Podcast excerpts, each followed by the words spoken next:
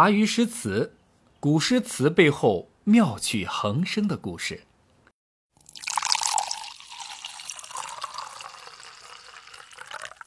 三年后，骆宾王从西域漠北返回了长安。虽然在战场上呢没有取得什么辉煌的成就啊，没有什么杀敌啊、斩将啊之类的，但是好歹呢是跟着边关将士呢，也算是保住了边疆的稳定。骆宾王戴罪立功呢，也就算是做到了。不知道是不是朝廷认为骆宾王有从军的潜质，回到长安没多久，又把骆宾王派到了四川去从军。在四川，李义长很赏识骆宾王，觉得他很有才气，够哥们儿。这个李义长呢，是当时的陶州道的大总管。于是呢，他把骆宾王留在了身边，管书习公文。骆宾王绕了一圈，又开始重操旧业，当秘书去了。当秘书的这几年呢，愤青骆宾王呢很安分，没惹出什么乱子。当然，作为一个一直不太安分的人，一个积极的活动分子，骆宾王在四川的时候也没有完全闲着。一日呢，一位姓郭的女子呢，不知道哪里得来了骆宾王的地址，她就登门来找骆宾王。一进门呢，就哭得个稀里哗啦：“大人呢，你要为我做主啊！”骆宾王一脸蒙圈，连忙请女子坐下喝茶，耐心地问明来由。不问不知道，一问吓一跳。这郭氏啊，竟是自己的老朋友，同为初唐四杰的卢照邻的旧情人。原来卢照邻当年被贬到四川，心情郁闷，屡遭挫折，全靠郭氏陪着他度过了那段艰难的日子。分别的时候，卢照邻向他赠送了信物，并保证以后发达了一定会回来迎娶她。只是卢照邻不知道的是，当时郭氏呢已经有了他们的小宝宝了。未婚先孕，在现代都说不过去，在古代那叫一个成何体统。但是郭氏呢，却顶着巨大的压力把孩子给生了下来。然而因为生活艰苦，孩子很快就夭折了。郭氏呢，至此呢，都日盼夜盼着卢照邻这位情哥哥能够来接他。但是日子啊，一天一天的过去，不要说人影儿，连卢照邻的鬼影儿都没有一个。听到这里，骆宾王拍案而起。好一个始乱终弃的卢照邻，枉我骆宾王大好男儿与你这样的人齐名，渣男！在一顿谩骂之后，骆宾王安慰郭氏道：“虽说卢照林是我的好基友，但这家伙做的这事儿确实不地道。嫂子，你别急，我替你写封信，好好说说他。”随即啊，这个热心小哥哥骆宾王大笔一挥，写了一篇长长的书信，宴请代郭氏答卢照林，痛斥卢照林始乱终弃，不守承诺。事实上又是如何呢？当时卢照林离开四川后不久就入狱了，染上了风疾。好不容易出狱之后，仕途尽毁，他早已到了阎王府上，周边游了几次了。卢照邻躺在病床上，颤抖着看着骆宾王的书信，读到“妾向双流窥石镜，君住三川守玉人。绿珠犹得食丛林，飞燕曾经汉皇宠。良人何处最纵横？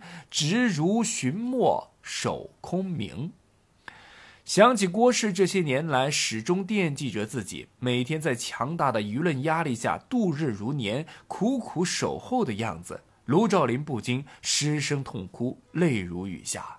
此时心中有一千个伤心的理由，但他最终选择没有回信。但热心小哥哥骆宾王替女子打抱不平的事情呢，已经传开了。骆宾王忽然又多了一个身份——妇女之友。不久呢，又有一位受到情伤的女子找上门来。这位女子呢，是一位女道士，叫王林飞。抛弃她的渣男呢，也是一名道士啊，算是同道中人，叫李荣。李荣和王林飞相识于长安，李荣凭借花言巧语欺骗了王林飞的心，两人干柴烈火般的同居了一段时间。然而不久，李荣呢就不辞而别了。热心小哥哥骆宾王听了故事后，钢铁直男骆怼怼又是大笔一挥，写了一首代吕道士王林飞赠道士李荣的信。这首诗信啊写的很长，很经典，感兴趣的朋友可以自己去看一看。我就挑一两句经典的读给大家听。想知人意自相寻，果得身心共一心。一心一意无穷己，投西投交非足你。只将羞涩当风流，持此相连保始终。相连相念倍相亲，一生一代一双人。梅花如雪，柳如丝。年去年来不自持，出言别在，寒偏在。何舞春来春更思？春时物色无端绪，双枕孤眠谁分许？分念娇音一种低，深赠燕子千般语。这首诗啊，写的那叫一个情意绵绵，什么相怜相念倍相思，一生一代一双人，可谓是金句频出。只怕这李荣道士呢，没啥文化，看到以后还以为是一封写给自己的情书呢。好一个妇女之友骆宾王，写起情诗来一点儿也不含糊，这真是被自己的政治抱负耽误的情场大家呀！三年之后又三年。离开了四川以后，骆宾王又做了武功县的主簿，就是当地掌管文书之类的官职。上元三年（公元676年），裴行俭为陶州道左二军总管，他也很喜欢骆宾王，于是呢，想聘请骆宾王为长书记，也就是他的秘书。那骆秘书啊，听后不想干了，干来干去净干秘书啊，没啥意思。于是乎呢，骆宾王就与母亲连老推辞。这推辞嘛也就算了，骆宾王呢偏偏还要写一篇述职报告，说这几年他从军当秘书的见闻。这份述职报告，骆宾王写的那叫一个情真意切，毫不含糊。这篇述职报告呢，就是我们上文提到的那个有名的空前绝后的《地经篇》。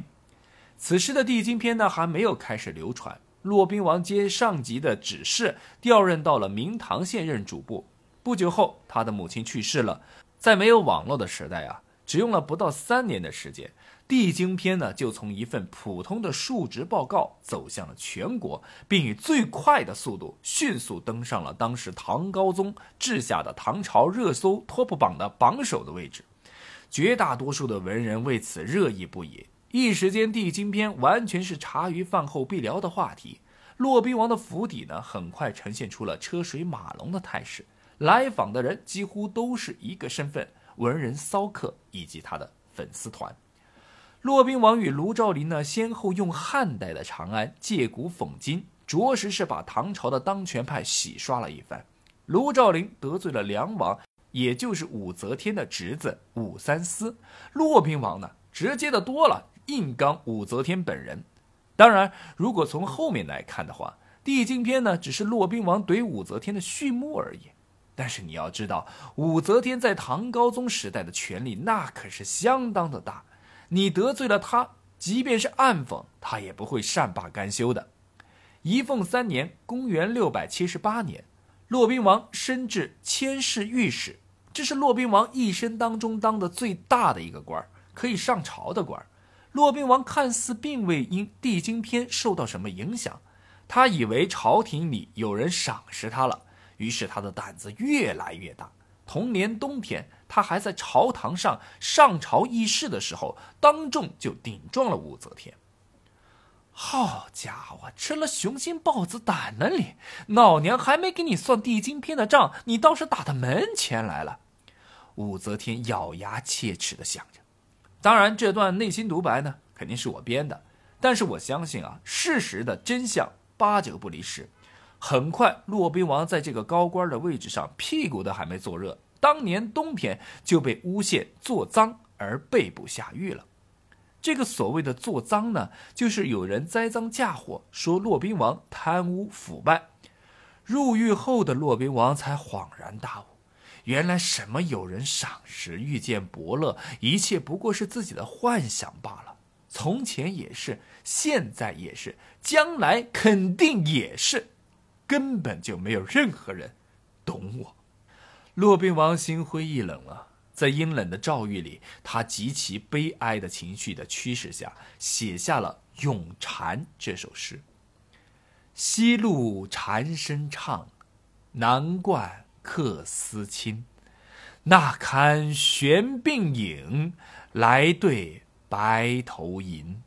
路重飞难进，风多响易沉。无人信高洁，谁为表？”于心。骆宾王被捕的途中，眼前是一片气冷景衰的风景，听着秋蝉的高鸣，客思乡愁不禁一起涌上心头来。一个侵犯的“侵”字，你就可以领略到骆宾王当时那个凄凉的心境和对单纯故乡那份深深的怀念之情。当一个人身处孤零困境的时候，最初想到的或许就是家乡，他的精神情感所依赖、寄托、生养他在记忆中永存的家园。再往后，恐怕便会想到他的前途和命运。所以，骆宾王的第二句诗当中那堪玄鬓影，来对白头吟。此两句，一句说蝉，一句说自己。骆宾王几次讽刺武则天，以致下狱。大好的青春，大好的年华，在经历了政治上的种种磨难之后，头发已经有了白发。看到秋蝉的悬鬓两双对照，不禁感慨万分，叹息人生苦短。同时，这个白头吟呢，又是乐府的曲名。相传西汉年间，司马相如对卓文君的爱情移情别恋之后，也就是劈腿之后，才女卓文君作《白头吟》当中写到一句话：“愿得一人心，白头不相离。”骆宾王巧妙地运用这一典故，委婉地表达了执政者辜负自己的一片爱国之心后产生的失望之情，和对暗淡前途的灰心丧气。这一句同时也是诗人情感抒发的一个过渡，在这里，骆宾王的情感由第一句的思乡怀人的客愁感，而逐渐转到了由于政治上的落魄沉沦而产生的忠义孤愤上来。路重飞难进，风多响易沉。此句扑面而来的是霜露重了，难以飞向前；秋多悲风，鸣声也因此沉默。这里表面上写气候的变化对蝉的影响，实际上是用露重风多比喻大环境给予自己的压力，非难进比喻政治上的不得已，而响易沉则比喻言论上毫无任何的自由。蝉如此，诗人骆宾王亦如此。虽然骆宾王在写作此诗时呢，还未到不惑之年，但那沧海桑田般的变化。以及扑朔迷离的坎坷人生，早已使骆宾王心力交瘁。如果说秋蝉所受到的仅仅是大自然的夏去秋来、风风雨雨所带来的肌肤之痛的话，那么骆宾王自己则是通过秋蝉的嘶鸣，用心所触摸到的却是世道的艰难、冤屈难伸的心灵阵痛。骆宾王把自己的精神感情世界用蝉这一意象加以形象的物化，写蝉既是写自己，路重飞难进，风多响易沉。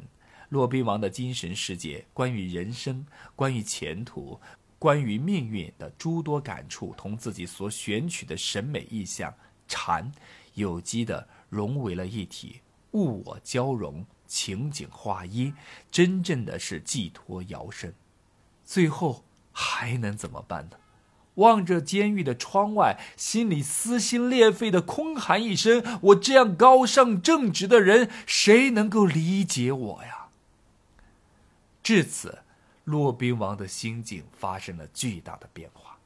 写完《咏蝉》后的骆宾王，像是得到了什么启示。他一改颓废的心境，意志也不再消沉，他的心中燃起了一团熊熊的烈火，这是一团不灭的火焰，是复仇的火焰，更是要用自己的方式来拯救大唐的希望之火。